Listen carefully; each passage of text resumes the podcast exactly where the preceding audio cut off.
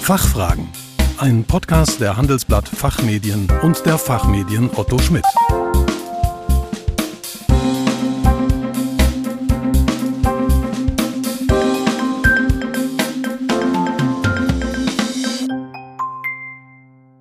Hallo und herzlich willkommen zum Expertentalk der Fachfragen. Sie hören Antworten und Handlungsvorschläge zu aktuellen Themen aus Wirtschaft, Recht und Management.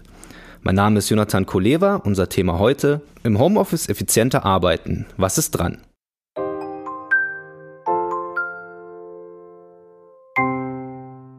Letzte Woche hatte ich seit längerem mal wieder einen Vororttermin, statt mit meinem Gesprächspartner per Videocall zu sprechen. Auf dem Weg dahin musste ich an einem langen Flur in einer ganzen Reihe von Büros vorbei und da hatte ich schon ein komisches Gefühl, denn da saßen nur ab und an vereinzelt Kollegen an den Schreibtischen. Es war ein bisschen wie ein Geisterbüro, weil alle anderen Mitarbeiter im Homeoffice waren. Zum Thema Homeoffice wurde in den letzten zwei Jahren so oft wie noch nie gesprochen. Und ich möchte mich heute mit Stefanie Brings darüber unterhalten. Sie ist Inhaberin vom Institut für Visionäres Management. Sie ist Managementberaterin und Mentaltrainerin und beschäftigt sich mit Transformationsprozessen inklusive Führungsqualitäten. Ihre Vision ist es, Freude in die Unternehmen zu bringen, denn dies beinhaltet viele Aspekte. Wer mit Freude arbeitet, erbringt eine gute Leistung, ist kreativ, das Teamklima ist positiv und das strahlt zu den Kunden aus und macht sich im Endeffekt im Umsatz bemerkbar. Guten Morgen, Frau Brings. Willkommen bei den Fachfragen. Schön, dass Sie die Zeit für uns gefunden haben. Ja, guten Morgen. Danke für die Einladung. Ich freue mich auf unser Gespräch. Viele Mitarbeiter arbeiten mittlerweile oder wieder im Homeoffice. Was ist neben der technischen Ausstattung hilfreich? Also wichtig ist es auch einen geeigneten Platz zu finden, wo man in Ruhe arbeiten kann.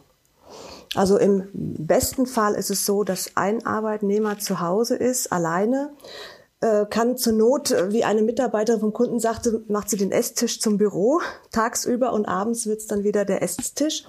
Das ist natürlich optimal. Wenn man die Ruhe hat, dann kann man auch solche Lösungen Anspruch nehmen.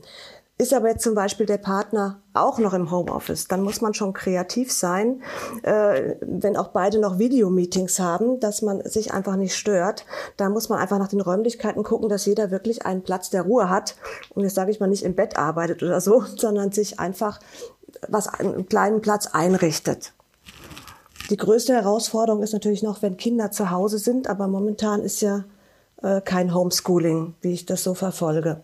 Also das muss man halt individuell kreativ lösen, dass man wirklich einen Platz hat, den man sich ein bisschen einrichtet, wo man sich wohlfühlt und die nötige Ruhe hat. Wichtig ist auch eine geeignete Sitzmöglichkeit, weil zu Hause hat ja nicht jeder einen Bürostuhl, der rückenfreundlich ist. Da sollte man gucken, vielleicht eine Sitzposition einzunehmen, dass der Rücken etwas entlastet wird. Ja, wichtig ist halt bei Arbeiten ungestört zu sein. Das ist natürlich ähm, eine Herausforderung, wenn auch Kinder da sind, ob man die beschäftigen kann, eine Lösung finden kann. Ähm, regelmäßiges Lüften ist wichtig, weil im Büro steht man mal auf, da sind größere Räume. Das finde ich immer ganz wichtig. Disziplin ist wichtig, man muss sich selbst organisieren. Das ist im Büro ja eine andere Struktur. Man steht auf, man geht hin, dort äh, ist die Struktur vorgegeben, man geht in die Mittagspause, in die Kantine und zu Hause ist dann die Selbstdisziplin einfach ganz wichtig.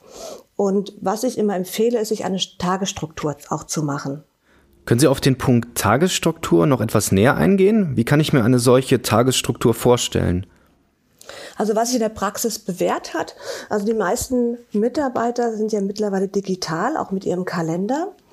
Und ich empfehle ganz einfach, sich abends, wenn man die Arbeit beendet, ein Blatt Papier zu nehmen zum Beispiel jetzt morgen ist Mittwoch der zweite, zweite. Dann schreibe ich mir links die Uhrzeiten hin.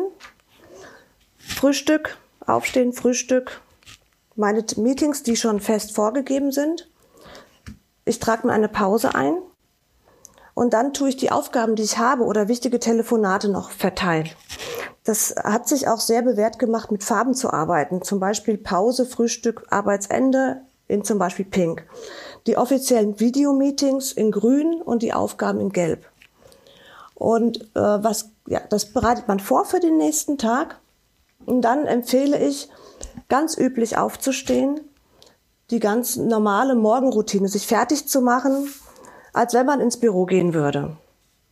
Die Praxis hat sich ein bisschen anders äh, rausgebildet. Man hat so einen ja, Kompromiss gefunden. Man ist obenrum, was im Videobereich ist, äh, hatte man Hemd und Bluse an und unten dann die Short und die Jogginghose. Das ist so was die Standard, was sich so durchgesetzt hat, dass man für die Videokonferenzen einfach ähm, ja gut aussieht. Ähm, ja, Videokonferenzen empfehle ich auch in der Tagesstruktur, dass man eben gezwungen ist, sich auch fertig zu machen und nicht so, ja, wir, haben, wir hatten eine Firma, einen Kunde mal, die haben gesagt, wir machen kein Video, ne, da muss man sich nicht fertig machen. Das ist aber falsch. Man soll ja einfach trotzdem in seiner Tagesroutine und Struktur bleiben. Ganz wichtig ist, die Pausen auch einzuhalten, weil im Homeoffice, auch wenn man lüftet, man muss mal rauskommen, sonst äh, sitzt man nur vor dem Bildschirm. Deswegen würde ich mir feste Pausenzeiten eintragen. Ein leichtes Essen, was man vielleicht schon vorbereiten kann. Und ähm, was ich auch noch empfehle, je nach ähm, Struktur, ob ich jetzt alleine zu Hause arbeite, einen Partner habe oder vielleicht die Kinder nach der Schule nach Hause kommen, empfehle ich auch immer die Sachen, die Telefonate, die wichtig sind oder die Aufgaben, wo ich mich sehr stark konzentrieren muss, zu versuchen, wenn möglich, das in den Vormittag reinzulegen, dass ich vielleicht am Nachmittag, wenn die Kinder da sind, auch wenn ich die beschäftige, vielleicht nicht immer ganz leise sind, dass ich da eher Routinearbeiten mache.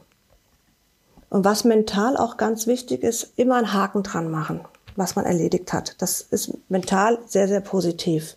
Und es kann auch mal Tage geben, wo man eine Aufgabe nicht schafft, weil mehr Anrufe reinkamen oder andere äh, Aktivitäten dazwischen kamen. Dann würde ich die Aktivität durchstreichen und auf den nächsten Tag setzen. Viele Führungskräfte haben oder hatten die Meinung, wer im Homeoffice ist, der arbeitet nicht oder zumindest nicht so gut. Wie sehen Sie das? Also die Meinung ist verbreitet, ja, das stimmt. Ich sehe das nicht so. Äh, ich sage immer, es gibt schwarze Schafe überall. Ja, ich, also ich kenne auch Fälle, wo Menschen körperlich im Büro anwesend sind, aber nicht produktiv sind. Das ist auch mal die Frage, wie die Arbeit messbar ist. Natürlich wird es auch im Homeoffice auch schwarze Schafe geben, ja.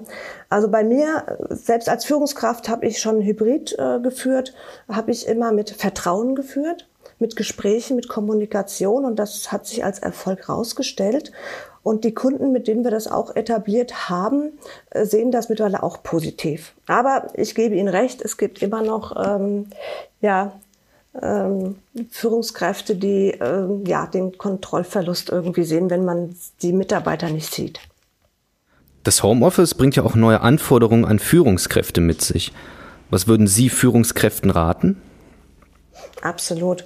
Ähm, klar, das ist natürlich jetzt ein ganz äh, extra Kapitel, aber ich möchte dazu ein paar ähm, Tipps geben.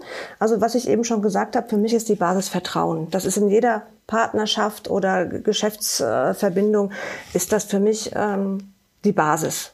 Weil ich sage mal, Mitarbeiter, der sich kontrolliert führt, kann nicht so gut arbeiten, als jemand, dem Vertrauen entgegengebracht wird. Weil Kontrolle hat für mich auch immer was mit Angst zu tun. Schaffe ich das, mache ich das richtig. Und Angst macht eng. Und wenn mir jemand vertraut, ist das ein gutes Gefühl. Das macht mich weit, das macht mich kreativ. Kann man sich vielleicht mal selber an so Beispielen in die Angst gehen, ins Vertrauen gehen, mal selber ähm, fühlen. Für mich ist Zeit nicht immer Produktivität. Was ich ja eben schon gesagt habe, ich habe auch schon miterlebt, Mitarbeiter sitzen im Büro, aber das hat nichts mit Produktivität zu tun. Im Gegenteil, im Homeoffice äh, hat man weniger Ablenkungen, äh, dass man, viele auch sagen, sie arbeiten effektiver und teilweise auch länger. Mhm. Wichtig für Führungskräfte rate ich auch Ziele zu setzen, Aufgaben zu geben, an denen man die Mitarbeiter messen kann. Ein Controlling muss im Unternehmen stattfinden, auch für die Führungskräfte, das ist ganz normal. Ähm, gemeinsame Meetings, Videomeetings sind einmal die fachlichen Meetings, wo die Projekte oder die Aufgaben besprochen werden. Und ich empfehle immer einen gemeinsamen Erfahrungsaustausch in regelmäßigen Abständen mit dem ganzen Team, wie es denen geht, ähm, wie die Situation ist, was man vielleicht verbessern kann. Muss man vielleicht Prozesse anpassen an die neue Situation. Und zudem empfehle ich immer auch Einzelgespräche zu führen, weil nicht jeder Mitarbeiter wird sich ähm, wird Schwäche zeigen im Teammeeting. Deswegen würde ich Einzelgespräche führen, wie geht's einem damit? Wo kann man unterstützen? Kann vielleicht die Führungskraft in der Tagesstruktur noch unterstützen äh, oder im Zeitmanagement? Dass man einfach ähm, da, dass die Mitarbeiter sich einfach ähm, ja, gut fühlen, dass sie unterstützt werden. Und dann ist es auch so, dass es gibt Mitarbeiter, die sind überhaupt nicht fürs Homeoffice geeignet. Also es kenne Mitarbeiter von Kunden, die sagen, am Anfang ging es gar nicht und jetzt ist es ähm, also Routine. Aber es gibt auch Mitarbeiter, die sagen, ich kann das nicht. Und da kann die Führungskraft auch gucken, weil ja meistens auch ein paar im Geisterbüro sitzen, wie, wie Sie in der Einleitung schon gesagt haben, ähm, dass man das einfach im Team auch abspricht. Einfach transparente Kommunikation absprechen, her so und so ist es nicht möglich, entweder wegen, wegen dem, dem Umfeld, dass man da nicht in Ruhe arbeiten kann oder aus, aus mentalen Gründen, dass man da einfach mit dem Team eine Lösung findet. Sehen Sie das Homeoffice als Zukunftsmodell? Ja, absolut, aber nicht in der Reihenform. Also eher als Hybrid, dass man eben teilweise im Büro ist und teilweise im Homeoffice. Ähm, das gibt's ja jetzt auch schon bei, bei Firmen bei uns in Deutschland. Die haben einfach ein, ein Großraumbüro mit Tischen ohne feste Zuordnung. Und wer kommt, der dockt sich an und arbeitet. Ja, das spart ja auch dann Kosten für die Unternehmen.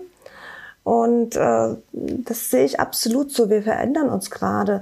Äh, die ganze Arbeitswelt wird sich auch verändern.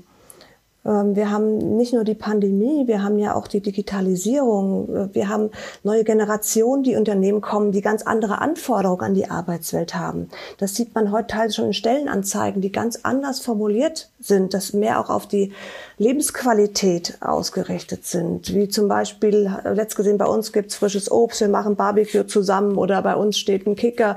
Also es verändert sich gerade auch in den Stellenanzeigen. Und es ist auch das Thema für die Unternehmen, ähm, Fachkräfte, gute Fachkräfte zu kriegen. Also ich kenne einen IT-Leiter, also ich kenne einen IT-Leiter, ähm, der arbeitet in einem mittelständigen Unternehmen und der sagt zu mir, Frau Brenks, ich kriege keine IT-Spezialisten, weil unsere Geschäftsführung lehnt Homeoffice komplett ab und die sagen halt, wenn ich hier arbeite, möchte ich zwei bis drei Tage Homeoffice haben.